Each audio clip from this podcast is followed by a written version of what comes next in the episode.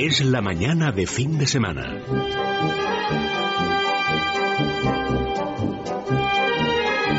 La hora de motor 16.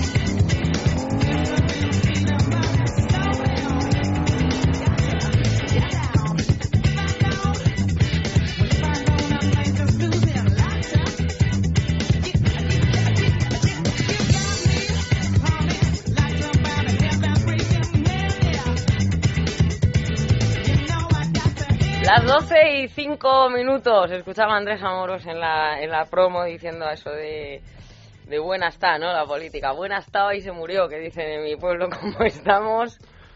Nosotros Javier mejor, Montoya. nosotros mejor que los políticos. ¿Verdad? Sí, hombre, Ah, estamos de domingo. como Bueno, quieren. ellos, ellos están de cine. Están como quieren. De lujo, sí. Están como quieren. Bueno, tenemos mucha actualidad.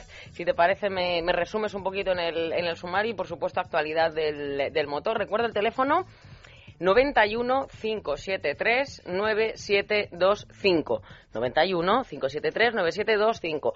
Pues vamos a hablar de. Pues de muchas cosas. Muchas Vamos a contar un poco. Lo primero, empezaremos con las noticias de actualidad, un poco lo que ha dado de sí esta, esta semana. Después vamos a tener eh, un doble tema en el debate. Eh, habíamos pensado hacer una cosa sobre los seguros de coches y, bueno, pues un poco los seguros personalizados, estos que analizan tu forma de conducir Sí. y demás, y bueno, en función de eso calculan la cuota.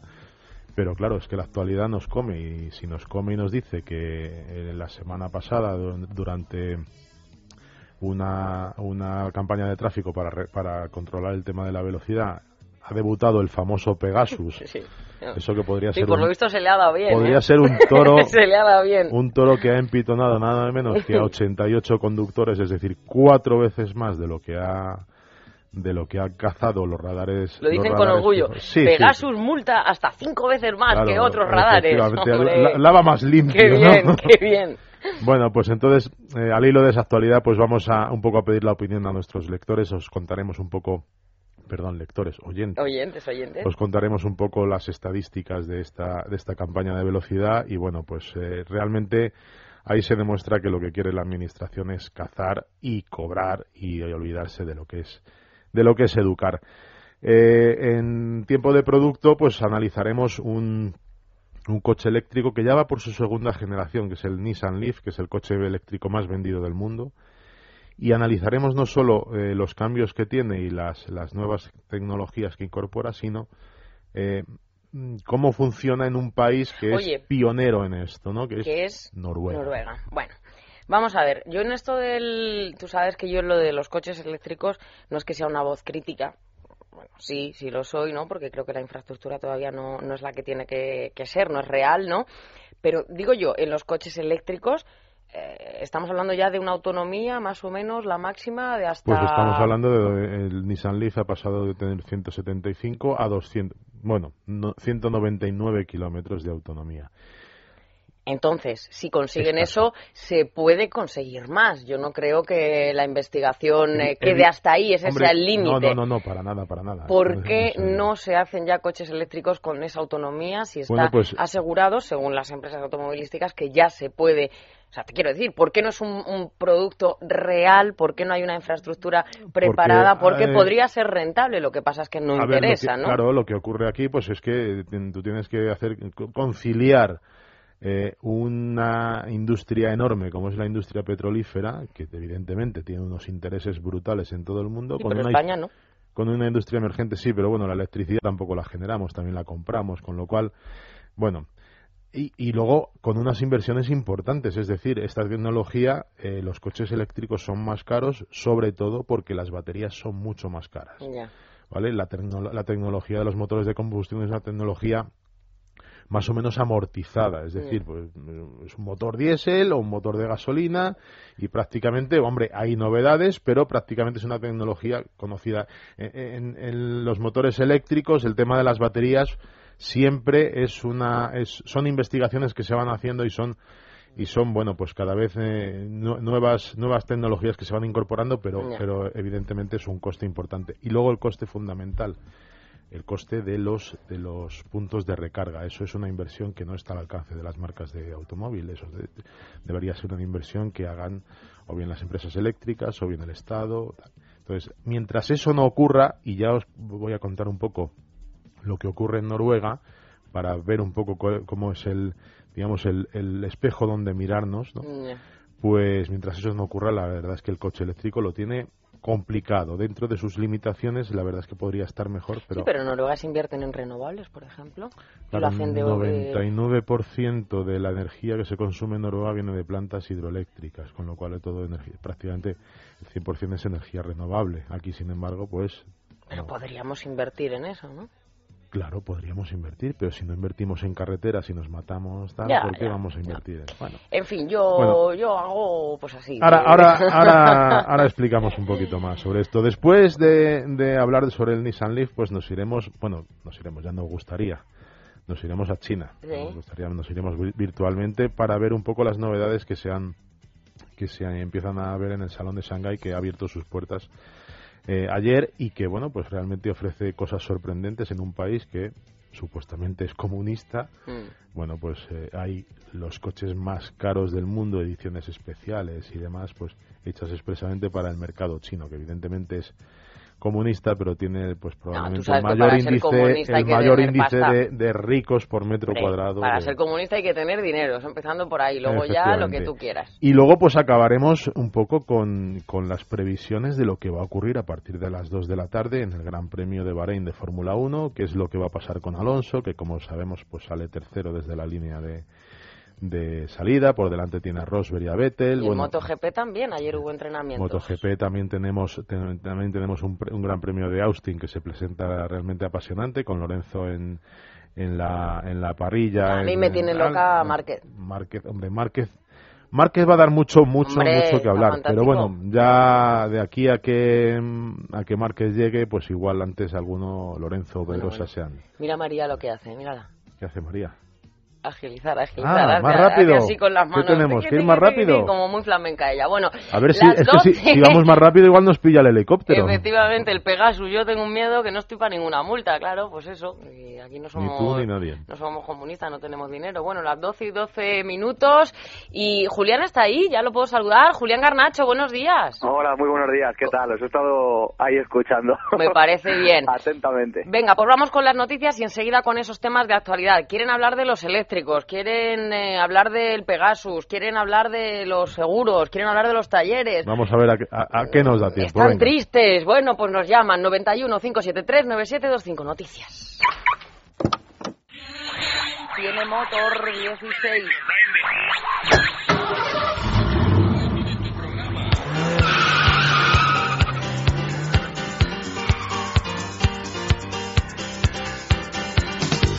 Bueno, empezamos con las noticias de actualidad. Los conductores renuncian al seguro de cobertura mecánica justo cuando más falta.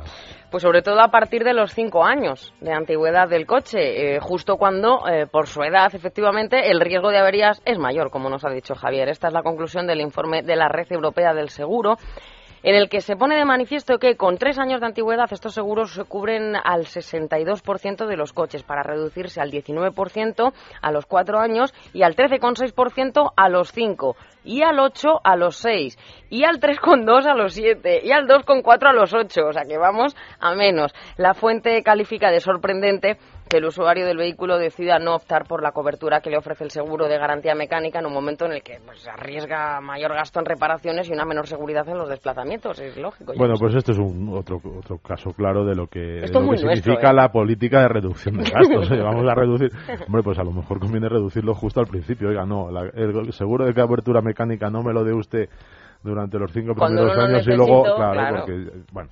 Pero bueno, así son las cosas. Al final, pues cuando en la situación económica en la que estamos, la gente, mm, bueno, pues trata de ahorrar de donde piensa que es más, más, más, más, más menos imprescindible y luego, pues, pues de repente, pues nos llega una, una avería y una facturita que nos pone, nos pone en casa. Eso es.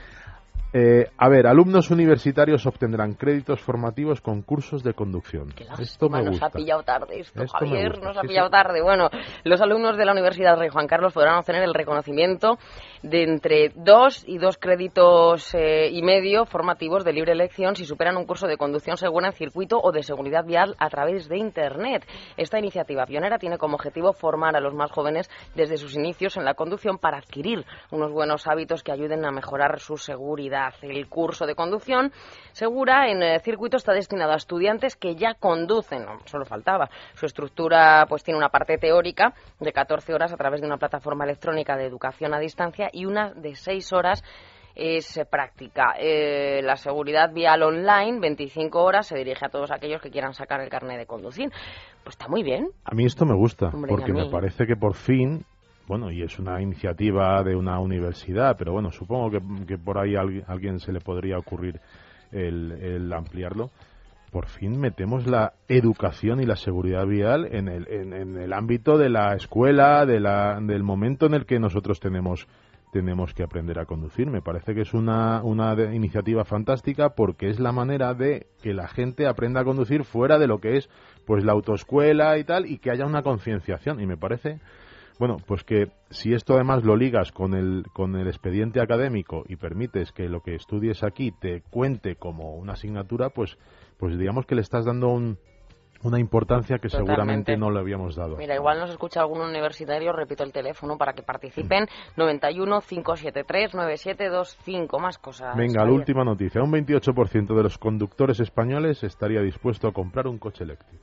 De los conductores españoles, solo un 28%, bueno, hay que decir solo, ¿no? Pues estaría dispuesto a comprar un coche eléctrico en medio plazo, por ejemplo, los dos próximos, en los dos próximos años, según esta encuesta de Yahoo, en cinco planetas, eh, planetas, en cinco países europeos, en España, Francia, Italia, Alemania y Reino Unido, los cinco principales mercados automovilísticos. Aunque esta posibilidad se considera baja, este registro está por encima de, de la media de estos países, que es un 23%, y es el segundo registro más alto, detrás del 34% de Italia. Los países eh, más supuestamente comprometidos con el medio ambiente son los que muestran pues su menor disposición a adquirir un vehículo limpio. Esto está muy bien. Así Sí. en Francia, que están como muy eh, con esto, bueno, solo expresa la decisión un 22%, Gran Bretaña, que es que son muy listos, un 16 eh, un 17%, perdón, y Alemania faltaba o faltase un 13%. Yo a Merkel es que no la veo con el coche eléctrico. vamos. Bueno, pues eso, eh, lo- lo- un poco lo que hablábamos antes de los deseos a las realidades, pero bueno, supongo que a todos los españoles nos gustaría tener, pues ser muy limpios, tener un coche eléctrico y tal y cual, pero bueno, pues,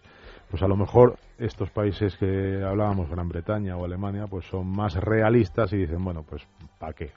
¿Pa' qué? Habrá que ver. Ahora, ahora hablaremos más del coche eléctrico, con, con- tal como hemos comentado. Bueno, nos vamos a la tertulia. ¿Para qué? Como diría el amigo Javier, bueno, pues para que estén todos informados.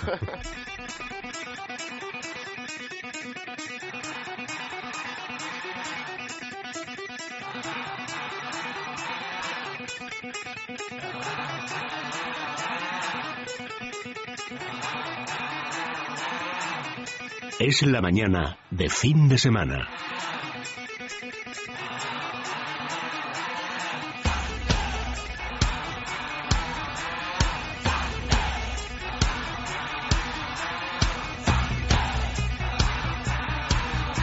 Tú no eras mucho de ACDC, ¿no? No, no, ¿No? no, no mucho. No, no me ha llamado Dios por ese camino. Vaya, hombre. Bueno, no pasa nada. No o sea, pasa me nada, te gusta y tal, no, esto, Te lo bueno, perdono, pero vamos. Bueno. Venga, A ver, ¿por dónde empezamos? por el Pegasus? quieras. Venga, empezamos. Pegasus. Hasta cinco veces más que Hasta- los lava hasta normales. cinco veces Claro, más blanco, eso coge, es. caza hasta cinco veces más conductores.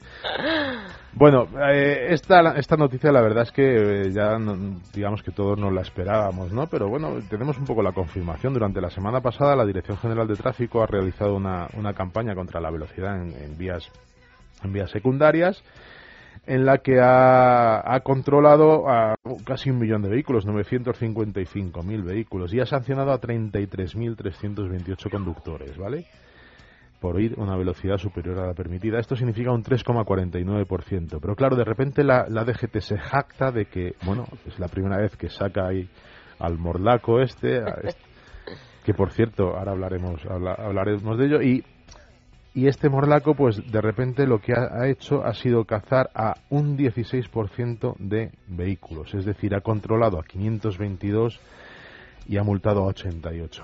¿Qué significa esto? Pues yo creo que claramente que lo que quiere la DGT es recaudar. Porque, No, sí. No. No, no, no te habías dado cuenta. Sí, hombre, sí. Recaudar sin ningún tipo de intención, pues lo que decíamos antes con, con la noticia de la universidad sin ningún tipo de intención formativa ni de ningún tipo de, demostrar a la gente No, oiga, no, pues a es que esta carretera siniestro, la carretera está mal eh, tiene una curva complicada lo que hay que hacer es poner un guardia civil en un sitio para que la gente pare y frene y se dé cuenta y tal y sin embargo bueno pues aquí lo que vamos es directamente a la caza no Eh, hay un, un contrasentido también. Eh, la DGT dijo hace años, cuando, cuando puso los radares, que todos ellos iban a estar señalizados porque eh, todos los radares estaban colocados en sitios donde querían, donde había accidentes, donde querían que la gente se diera cuenta de que estaban los radares, que por eso no, no, no eran radares recaudatorios, sino que eran radares un poco de aviso para que la gente, bueno, pues fuera con, con más calma, con más tranquilidad. Y digo yo, ¿cómo se avisa un helicóptero en el cielo? ¿Dónde está el dónde está el cartel? ¿Dónde está tal? O sea, quiero decir, nos sentimos absolutamente vigilados y nos sentimos, pues yo creo que absolutamente perseguidos. O sea, Es como el gran hermano, pero, perdón por la expresión, a mala leche. a mala leche, no, no, a mala leche. O sea, porque me pregunto yo, si, si tenemos ya dudas de- del criterio de, de- de colocación de los radares en, en- en sitios absolutamente, absolutamente nada peligrosos y absolutamente con un buen trazado y demás, eh, ¿qué carreteras van a vigilar? ¿Las carreteras donde hay más peligro o donde hay más posibilidad de que la gente vaya rápido y se vaya y se vaya y vayan llenando las arcas? La verdad es que mm, bueno es un es, es un paso más en, en esta estrategia de sacarnos eh, los higadillos por todas partes. Totalmente. Bueno, bueno, que este miércoles eh, María Seguí, la directora de tráfico, precisamente va a hablar del nuevo reglamento de circulación, aparte de esto de los cascos de las bicis por ciudad, que me parece correctísimo.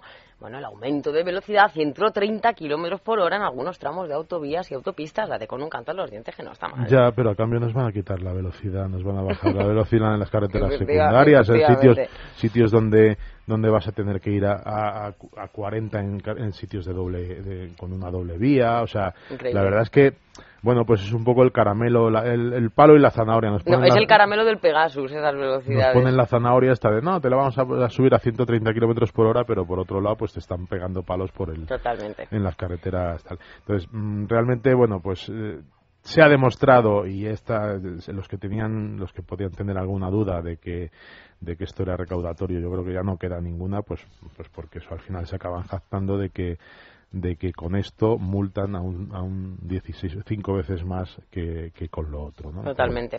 Bueno, mm, no, nada, realmente nada sorprendente, aunque la verdad es que cada vez da, bueno, pues un poquito más de, más de pena, ¿no? Recuerdo mm, el teléfono 91 573 9725 91 573 9725 que además yo sé que muchos desde el coche eh, nos están eh, siguiendo. Me decía uno en Facebook, camino de la playa y oyendo motor 16. Qué simpático, camino de la playa. Qué suerte, qué En envidia, fin, qué envidia. Julián, ¿qué opinas de este tema? Muy bueno, buenos días. Pues mira, al hilo del tema de, de Pegasus, simplemente una cosita que no sé si, vamos, todos lo estaremos pensando.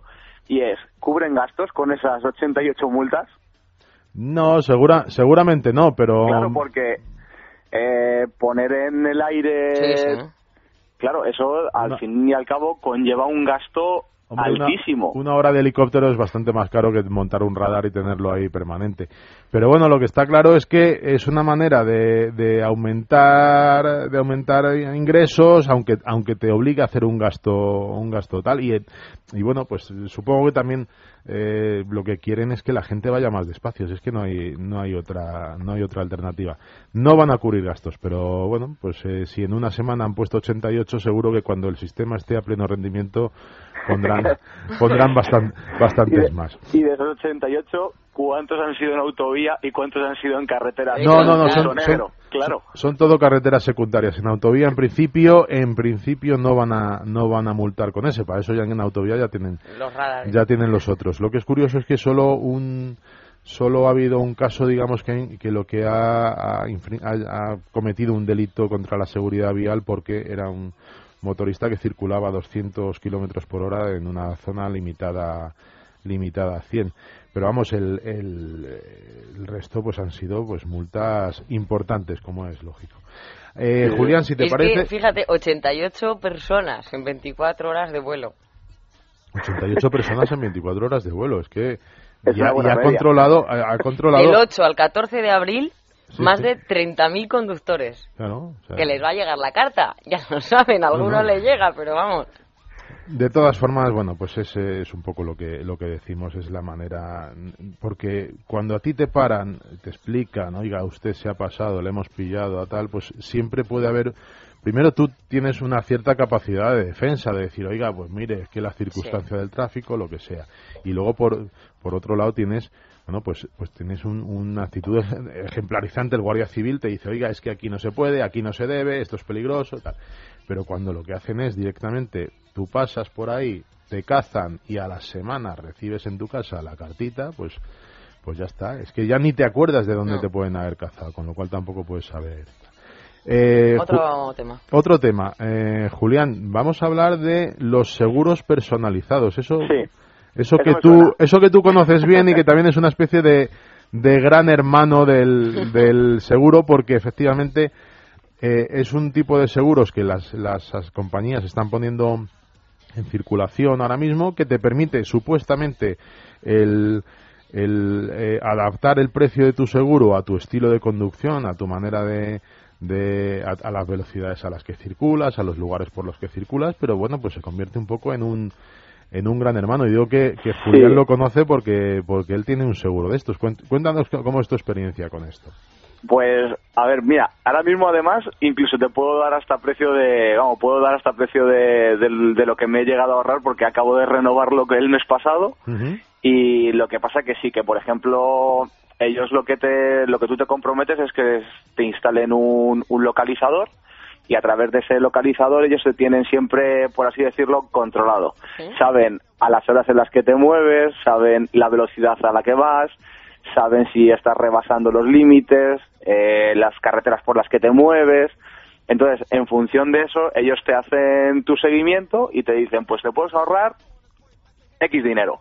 Entonces, bueno, es, es un poco para gente que sepa eh, que se va a moldar muy bien a ese a esos parámetros y, y que bueno que, que en el fin ya el, el fin de esto es el, el poderte ahorrar un, un pellizco la, la verdad que yo por ejemplo el seguro es vamos el que tengo yo por ejemplo mi coche particular lo muevo muy poco este año pasado han sido precisamente 3.215 kilómetros los que he recorrido con él entonces, claro, ellos también lo tienen muy en cuenta.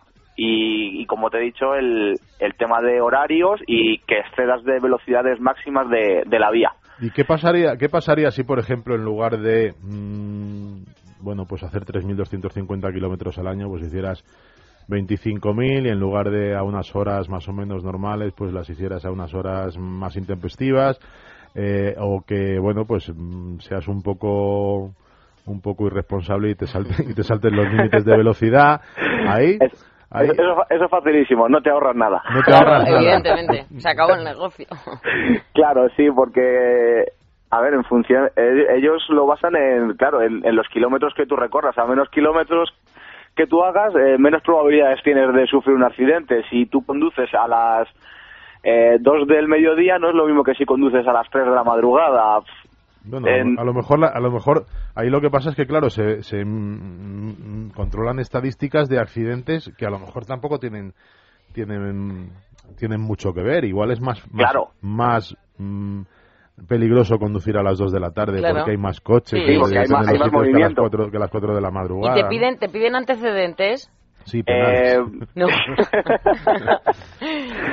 No, en, pri- en principio en principio no porque puede ser tu primer el primer seguro que tú contrates puede ser puede ser de ese tipo. O sea, ellos no, no no no te piden unos antecedentes que tú tengas en, en otro seguro.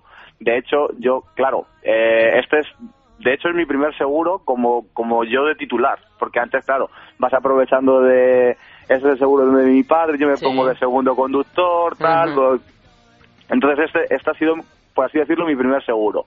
Y el, el primer año te puedo decir que pagué, eh, claro, terceros, robo, luna, incendios, lo que mucha gente contrata, fueron 415 euros.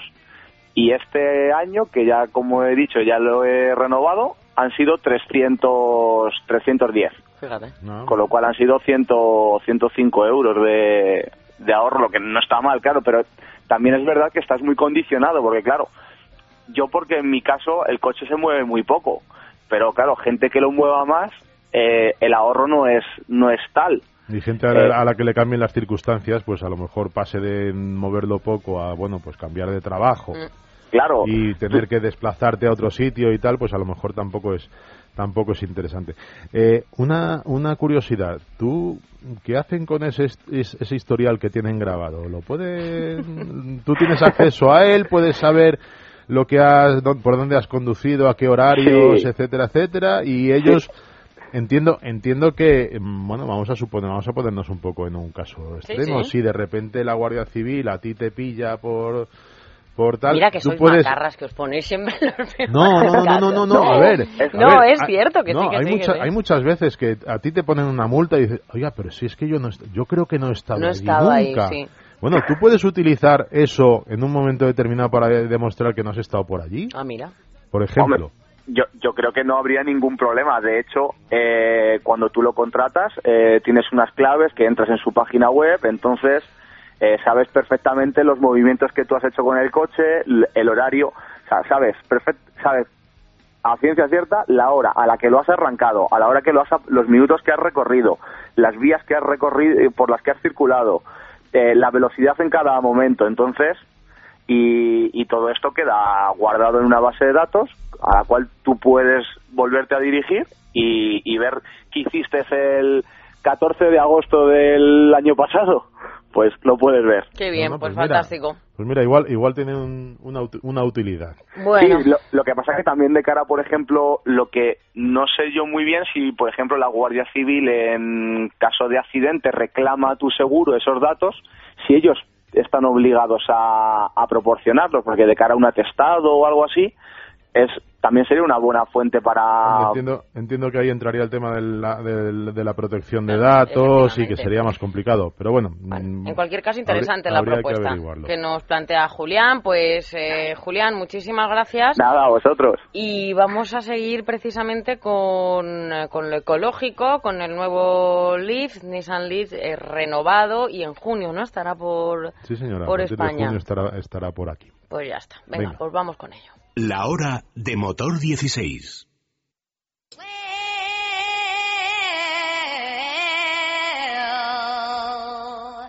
you know you make me wanna shout.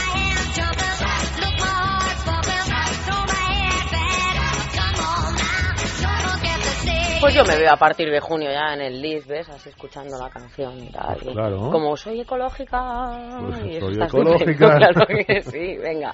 Pues en claro, Oslo lo han pues probado. claro que sí, claro, efectivamente. Como no lo tenemos aquí todavía, nos hemos tenido que ir a Oslo a probarlo, que es un, bueno, pues un sitio muy recomendable, lo que yo decía ayer. Yo empecé la semana a un grado de temperatura y, y en Oslo con nieve, Sí. con niebla, pero, pero bueno, la verdad es que una experiencia, una experiencia interesante, sobre todo porque Noruega es un poco el paraíso de los coches eléctricos. Os doy un, os doy un dato. El Nissan Leaf es el tercer, el decimotercer coche más vendido del año en Noruega. Es decir, un eléctrico entre los 13, casi entre los 10 más vendidos. Este año va por la va en, en, en- en los tres meses que han cubierto en quinta posición. Es el quinto coche más vendido del, Sí predican con el ejemplo, no como el caso Claro. de Reino Unido, de Francia o de Alemania que hemos visto que Pero- no tienen interés. Yo creo que el interés de Nissan por mostrarnos el coche en Noruega era precisamente, aparte de por las novedades que el coche incorpora, por, por ver cómo puede ser la vida con un eléctrico en un sitio donde el tema de los eléctricos pues está muy avanzado. ¿no? Eh, hablamos de qué se puede hacer para incentivar el, eh, los eléctricos. Bueno, pues en Noruega ya lo han hecho. Primero, no pagan IVA. Bueno, Segundo, no pagan impuestos de matriculación. Tercero, no pagan, por ejemplo, en autopistas de peaje, en ferries de peaje. Eh, pueden utilizar el carril bus, con Sí. lo cual se están ahorrando. Bueno, hicimos un recorrido por, por Noruega y a la hora de llegar a una, en un atasco, en una autovía, pues de repente, claro, dices, eh, que vamos en un eléctrico, ah, pues vamos a tomar el carril bus. Y lo que pudo ser, pues, 15, 20 minutos de atasco, pues se convirtió en 4 minutos de recorrido, con lo cual, pues estás ganando, la gente está ganando, eh, bueno, pues, pues, pues tiempo, ¿no? Que es una cosa, es una cosa importante. Eh, los eléctricos disponen de aparcamientos gratuitos en Noruega, en las ciudades. y disponen de enchufes de recarga gratuitos. O sea, Mm. esos aparcamientos cu- cuentan con un, con No, un es enchufe es- de recarga, es tú coherente, llegas allí, paras, te vas. que hay, claro. Imagínate, tú vienes esta mañana aquí a trabajar, ¿vale? Y Tú vienes con un eléctrico, no tienes dónde aparcarlo, o sea, no tienes dónde ponerlo a cargar, pero si tú tienes en el, en el aparcamiento de aquí al lado, pues tienes un, un poste de recarga, tú puedes venir perfectamente con tu coche, mientras estás aquí, pues dos, tres horas, tu coche se ha cargado prácticamente, no del todo, pero Sí. tal, lo suficiente como... Y, a- y eso no te está costando, ¿por qué? Porque lo está pagando el Estado, el municipio y tal. Eh, luego cuenta con una red de cargadores rápidos que permiten cargar el 80% de la batería en solo 30 minutos, que están pues dispersos por centros comerciales, por aparcamientos. El alquiler de las baterías, ¿no? También esto... Eh, eh, ahora, ahora hablo de eso porque eso es un, es un tema del, del nuevo Leaf. Con lo cual, eh, lo que estás haciendo en Noruega es fomentar que la gente pueda utilizar estos coches a diario. Es decir, podemos decir que solo hay 200 kilómetros de autonomía. Sí, es cierto, 199 en este caso. Pero si tú tienes un cargador, imagínate, vamos a pensar en un hipotético caso de un viaje de 300 kilómetros. Oiga, bueno, pues yo la paradita esa que hacemos a medio camino, a 150 kilómetros, como tengo un sitio donde parar con un enchufe que en media hora me, está recargando, Mm. lo hacemos ahí. Nos tomamos la el Coca-Cola, el bocadillo y tal y cual, media horita y en media hora, tal, con lo cual el coche puede ser perfectamente utilizable pues para, para ciertos recorridos. Entonces, ese es un poco el paradigma de lo que quieren eh, los fabricantes con, con los coches eléctricos, que eh, haya una suficiente eh, red de infraestructuras como para poder permitir la popularización de estos coches, porque el día que esas infraestructuras existan, por parte de los fabricantes no va a quedar. Y ahora ya entramos un poco en el coche. Venga. Efectivamente, el coche, dices que ahora se puede alquilar la batería. Pues es cierto, hasta ahora eh, la, la anterior generación Es que de... interesa, ¿eh? Los precios. La anterior veo- generación del Leaf era, era, una, era un, un precio en el que incluía la batería. Estábamos hablando de 30.900 euros sin ayudas del gobierno, ¿vale?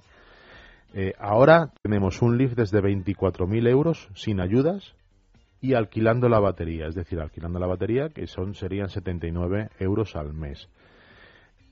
Si nos ponemos en las ayudas del gobierno que todavía no están aprobadas, pero que entendemos entienden en Nissan pues que van a aprobarse en, en- algunas semanas, pues podemos hablar de unos 6.000 euros de descuento más plan PIBE. Estamos hablando de un total de unos 8.000 euros de descuento por 24.000 menos 8, es decir, 16.000 euros. Tenemos un coche que te permite hacer 199 kilómetros de una vez, que cada recarga te puede costar alrededor de unos 2 euros, o sea, un- unos 2 euros de electricidad calculada al precio, si lo comparamos, pues esos 200 kilómetros, los comparamos con 200 kilómetros hechos con gasolina. La verdad es que mm, es, esa es un poco la gran, la gran fuerza de los eléctricos. ¿Qué tiene el Leaf de nuevo? Pues tiene más de 100 cambios eh, muy bien pensados. Y digo muy bien pensados porque lo que han hecho en Nissan no ha sido una revolución, ha sido el coche prácticamente no cambia por fuera, es mm, prácticamente igual, tiene El algún, mismo, sí. algún toquecito, pero lo que han hecho en Nissan ha sido escuchar a sus más de 60.000 clientes, es decir, más de 60.000 Leafs se han vendido en dos años, y eh, utilizar esos, esas, esas sugerencias de los clientes para añadirlas al coche. Es decir, los clientes que han recorrido De nuevo han sido muy prácticos. han sido muy prácticos. Oiga, ¿quién sabe más de este coche en el día a día? El usuario. Nuestros usuarios. Eh. Vamos a escucharlos. Y han, esos usuarios que han hecho ya 288 millones de kilómetros. Ojo, que no es una cifra cualquiera. Bueno, pues los usuarios han dicho, necesitamos un coche con más autonomía. Vale, pues han aumentado la autonomía, pues eso, de 175 a 199. Necesitamos un coche que cuando tú conectes al aire acondicionado, al climatizador, no se te, va, no se te eh, acabe la, la autonomía, no te baje de repente la autonomía. Pues en Nissan lo que han hecho ha sido utilizar, como en los, como en los aires acondicionados de las casas, el sistema de bomba de calor, Ajá. con lo cual lo que hace es coger el, el aire de fuera, De lo calienta y no tiene que pasar por la batería, con lo cual no está consumiendo batería. Necesi- Necesitamos un coche con más maletero. Bueno, pues han reubicado las baterías, han cambiado han cambiado eh, de- las han cambiado de sitio y ese maletero pues ha, crecido de 330 a 370 litros. Estamos hablando de un coche tamaño Golf que puede ser un coche perfectamente utilizable para para toda una familia. Eh, necesitamos, oiga, pues yo es que no quiero que mi coche sea exactamente, todos los Leaf sean exactamente iguales, pues han, de- han hecho una gama con tres, con tres tipos de acabado como para poder personalizarlo, con lo cual también estás dando, digamos, un poco un cierto toque de exclusividad, oiga, yo lo quiero con más, un acabado diferente, con unas llantas. Sí, esto cada vez es más. Necesitamos, han dicho los clientes, que el coche vaya un poquito más mm, agradable, un poquito más al gusto europeo, porque el coche hasta ahora se fabricaba en, en, en Japón y ahora ya se fabrica en Europa. Pues lo que han hecho ha sido adaptarlo a los, curso- a los, a A los la conducción conductores europea. europeos, las suspensiones, la dirección, etcétera, etcétera. Necesitamos que se recargue antes, oiga, porque ocho horas para para cargarlo pues es mucho tiempo, entonces lo han adaptado, el Leaf está adaptado a un nuevo, a un nuevo sistema de carga de 32 amperios que en cuatro horas te carga absolutamente la batería frente a las 8 de antes. Con lo cual, son una serie de pequeñas mejoras que lo que hacen es que este coche se pueda convertir, se pudiera convertir pues en una si hubiera una infraestructura realmente eh, potente, en una alternativa clara y viable pues a los a los coches de combustión.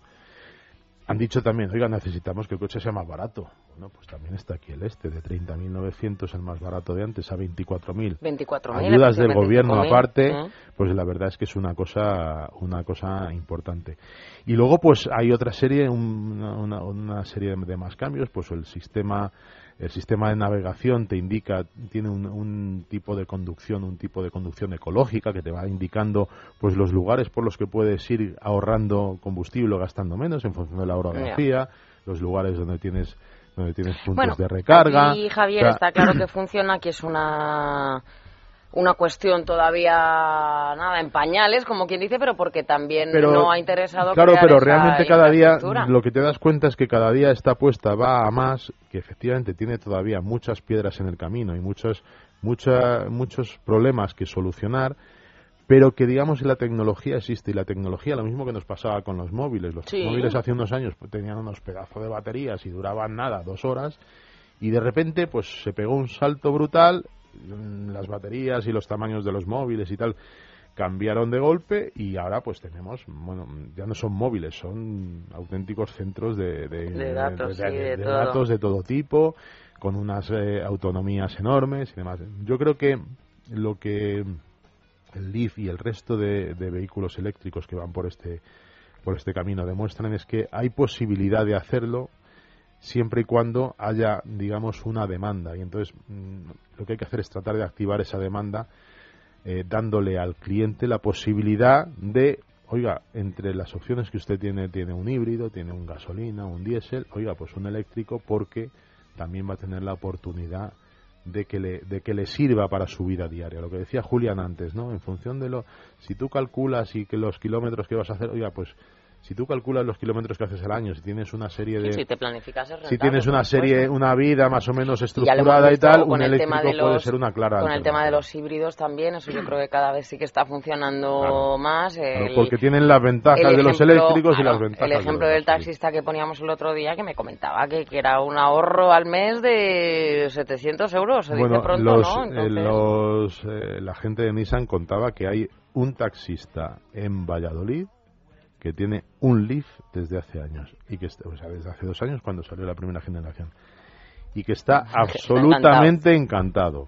Se ha instalado un cargador rápido en su casa, Claro. con lo cual, pues cuando termina tal, se le, se le va agotando la batería, lo carga y, y bueno, pues bueno, no hay que ponerse límites. Evidentemente, los, do- los 199 No, pero si kilómetros. tecnológicamente hablando ya sabemos que se puede, que la autonomía de momento nos dicen que son 200 kilómetros por hora, pero se podrían hacer muchísimos más y se irán haciendo y se irán haciendo y poco a poco pues esto irá Si es esto que irá creciendo Es tan sea, sencillo como que pues a determinadas, es que me voy a meter en charcos, a determinadas empresas eh, petroleras pues no les Claro, pues. interese y a determinados gobiernos y nosotros ahí estamos haciendo un pan como unas tortas porque no tenemos interés Hombre, es ninguno, es más hay- perdemos. también es cierto que hay, perdemos, que hay pero una inversión que hacer en, en todos este tipo de, de cargadores y, y puntos de recarga que evidentemente no es no es barata pero bueno probablemente las empresas eh, eléctricas eh, pudieran tener ahí una salida para pues para, para seguir aumentando su negocio, ¿no?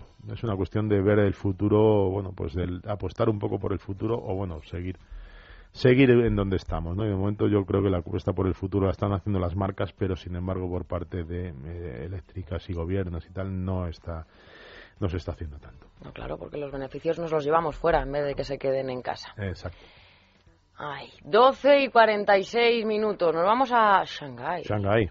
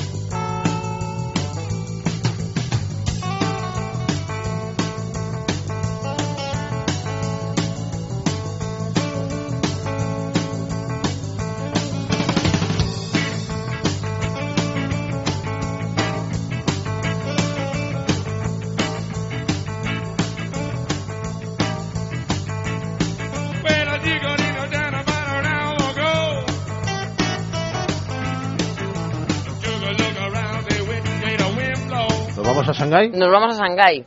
Pues tenías que haber puesto algo un poquito Algo más, así, sí, nos ha puesto los dos, ori- pero un poquito oriental. LA Woman, pues sí, mujer Bueno, de Los no Ángeles pasa- que se no, va a Shanghái. No, no, no, no pasa no, pa- Por no- ejemplo. Vale. Y además no pasa nada porque en Shanghái cada vez son más más occidentales o cada vez son, son menos son menos de allí y más y más del mundo, ¿no?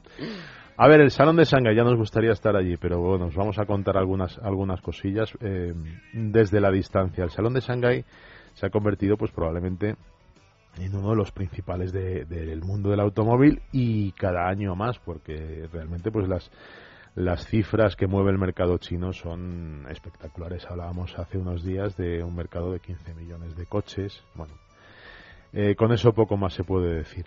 Lo que está claro es que eh, si tenemos un poco la idea de que China es la cosa barata, los fabricantes de automóviles se han dado cuenta de que en China habrá, bueno, lo que yo decía antes, hay comunismo, pero hay un índice de ricos por metro o por kilómetro o por Mm. hectárea cuadrada que no lo hay en el resto del mundo. ¿Por qué lo digo esto? Pues porque de las principales novedades que se han presentado en Shanghái son coches hiper caros, o sea, no Imposibles. imposibles. Por ejemplo, eh, Bugatti ha presentado el Veyron Vitesse, que es el descapotable más rápido del mundo. Alcanza 408 kilómetros por hora y solo van a hacer una serie de 8 unidades que van a vender a 2 millones de euros. Esto es para los más comunistas del país, pues cada uno. 2 millones de euros. 2 millones de euros sin, sin impuestos. Ponle impuestos y ya, ya veremos. Hablamos de un coche de 1.200 caballos de, de potencia y que curiosamente ese récord de velocidad pues lo ha conseguido yo creo que para, para abrir caminos pues un piloto chino que se llama Anthony Liu, ¿no? Eh, no, es, no es el único supercoche que presentan en Shanghái, porque también tenemos Bentley que nos, nos ha presentado el Flying Spur, que es una berlina de superlujo con un motor de 625 caballos, cambio de 8 velocidades, pesa 2 toneladas y media, pero alcanza los 322 kilómetros por hora. Una curiosidad, se puede eh, elegir en más de 100 colores diferentes. Ah, bueno, muy bien. Lo que pasa Me que quedo más no- tranquila. Sí.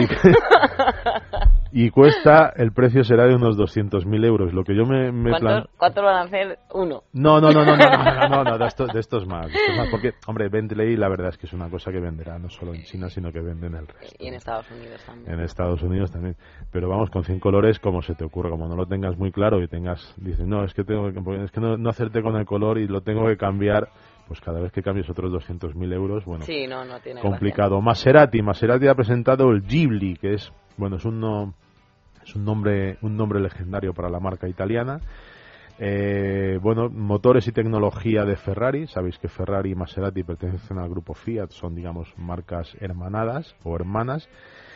Y bueno, se trata de una berlina, pues tipo rival de los BMW Serie 5, Audi A6, Jaguar XF.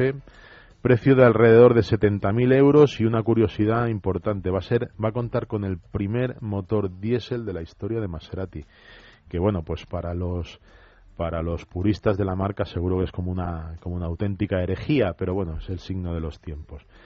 Seguimos con otras mm, delicatessen. El Lamborghini Aventador LP 740, que es un modelo eh, creado para conmemorar los 50 años de la, de la firma italiana. Eh, van a hacer una serie limitada de 100 unidades. No sabemos cuántas van a vender en China, pero ya te digo que será, que será uno de sus mercados más importantes. Tiene un motor de 720 caballos de potencia, acelera de 0 a 100 en 2,9 segundos y supera los 350 kilómetros por hora. No hablamos de precio porque no lo sabemos, pero vamos, mm, Efectivamente. ponemos ceros. da- nos da, Uno nos más. Javier, que nos vamos con el deporte. Uno más. Vamos a acabar con lo que puede ser la gran, la gran estrella del salón. Es un coche ya más. Este, este lo vamos a ver por aquí Este y, nos lo vamos a poder comprar, A ¿vale? ver. Es el Mercedes GLA, que es pues como el todo camino de la clase A. La clase A es el, el modelo de entrada a la gama de Mercedes, un modelo compacto que está teniendo muchísimo, Mucho éxito, muy bonito. éxito. Sí, sí, sí, sí. ¿eh? Han sacado hace en el Salón de Ginebra presentaron el CLA, que es como un coupé de, de- de estilo sedán, y ahora lo que lanzan es un todo camino, pues para competir directamente, pues como el A compite con el Audi A3 y el Serie 1 de BMW, pues este va a competir con el Audi Q3 y con el y con el BMW X1. Una curiosidad, los faros no solo iluminan, sino que pueden proyectar imágenes y fotos guardadas, por ejemplo, en nuestro, Fíjate. en nuestro smartphone. Lo conectamos, Qué bien. nos ponemos como en los cines de verano, en una pantallita en una pared y ve- podemos ver la película que tenemos o el vídeo que acabamos de grabar en el smartphone. Y a vivir, como dijo vivir. el amigo del sindicato. Y a vivir, bueno, Y a vivir, Javier Rubio, buenos días. Buenos días, ¿cómo estáis? Pues muy bien. A ver, hablábamos de Shanghái, precisamente en Shanghái. Eh, obtuvo creo que la primera... La eh, primera victoria la- Alonso y hoy hoy Javier qué hoy tiene pinta de que sí de que seguimos por ese camino a ver la, la verdad es que la calificación ayer Alonso se le veía realmente satisfecho Sí. yo creo que él, que él sabe que en- no es, su coche no es para la calificación pero bueno si en calificación queda tercero en carrera qué, qué puede pasar Bueno, ayer, os, si os acordáis, dábamos a Vettel como primero y Alonso segundo o tercero en los entrenamientos, ¿no? Ese color Rosberg, que era ah, inesperado. De hecho, el coche de Hamilton, el compañero, iba bastante mal ayer. Fue un poco una sorpresa lo de Rosberg, pero parece que en carrera todo apunta a que como tal y como el viernes estuvo yendo el Mercedes y con los, entre comillas, problemas, no es que vaya mal el coche, pero no es tan competitivo, podría quedar un poco fuera de, de esa ecuación. Así que nos quedan a, a Fernando y, y Vettel. eh, ha mejorado mucho desde el viernes el, el Red Bull y yo creo que es un coche que puede hoy aspirar a la victoria. Hoy, francamente, parece así sobre el papel uno de de los mayores duelos o de las carreras en las que más eh, podían luchar Vettel y Alonso directamente, porque de una u otra manera nunca les hemos visto habitualmente pegándose uno contra otro. Pero hoy Ajá. podría ser esa, esa carrera, ¿no? Yo creo que hoy es un día eh, en que cualquiera de los dos puede ganar. Parece que los neumáticos del Red Bull, que ha sido problemas en otras carreras, aquí están yendo mejor. Y desde luego el que se ha visto tan optimista como lo fue el pasado fin de semana, durante todo el fin de semana, ha sido a Fernando Alonso. Así que yo creo que es una carrera hoy para ganar uno de los dos. Una, una cosita, eh, dicen que el sistema de salida de Ferrari es prácticamente perfecto y bueno, de hecho lo está demostrando en los tres grandes premios hasta ahora. ¿Qué porcentaje, qué, qué importancia tiene eh, aquí en Bahrein el, el salir por la zona limpia o la zona sucia? Recordemos que Vettel sale supuestamente por la zona sucia y, Alonso por la por la limpia. ¿Tú crees que hay posibilidades de que ahí en esa en esa salida sí, sí, sí, sí, sí. Ahí nos recuerdan a veces en otros campeonatos las carreras de salidas con coche de tracción trasera y tracción delantera. Los de tracción trasera en parado salen eh, pues por una cuestión técnica eh, como disparos. Y algo parecido le ocurre al, al Ferrari. ¿no? El, yo recuerdo, por ejemplo, si los oyentes se recuerdan también la salida la pasada semana de Alonso y de Massa, a la vez mordían los dos, salían mordiendo, era como como si se hubiera adelantado un poco la salida frente a los demás, ¿no? Y es un tema muy importante porque eh, poder conseguir, primero, estar por delante en las carreras se ha demostrado que es un factor de control del luego la carrera muy, muy importante. Y yo creo que además en un circuito como este, más todavía, ¿no? El, el salir por el lado limpio. Pero vamos, lo importante es estar delante eh, de Vettel si es posible, eh, o estar pegado junto a él toda la carrera, porque va a ser una carrera, yo creo, muy intensa, más de lo que pensamos. Claro que sí, tarde de coches y de motos también, por supuesto, porque estamos pendientes de ese Gran Premio de, de las Américas. Yo ya lo sabe Javier, que estoy loca con, con Márquez. Ha conseguido la primera pole de su carrera y la verdad que es un espectáculo. Segundo Pedrosa, tercero Lorenzo. Eh, Javier, están dando espectáculo, ¿eh? No solamente Márquez, lo que pasa es que Márquez también está... mm, es un poco la gran rompiendo- novedad. Gran ¿no? novedad. Rompiendo moldes, ¿no? Y aparte, eh, para mí lo más destacado este fin de semana, eh, de hecho, Márquez en los entrenamientos previos en Texas machacó en los de pretemporada. Pero es que ha habido momentos de meter auténtica paliza a sus rivales y solamente al final en extremis Pedrosa con su moto eh, consiguió, digamos, acercarse a los tiempos y aún así le metió algo más de dos décimas, ¿no?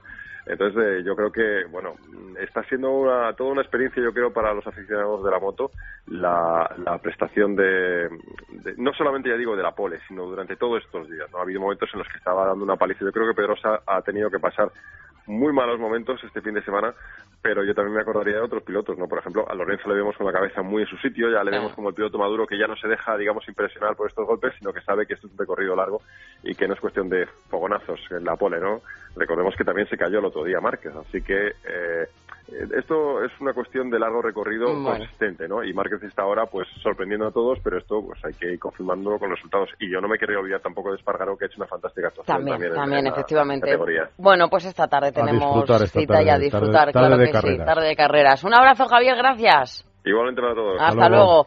Javier, también eh, pues se vuelves el fin de semana que viene, volvemos con, con más temas y nada, Montoya, ten cuidado que no te pille el Pegasus. Espero, espero. Me voy a poner Vete un, vete voy a poner un espejo en el, en el parabrisas para ir mirando para arriba para ver si veo un helicóptero. Publicidad y las noticias.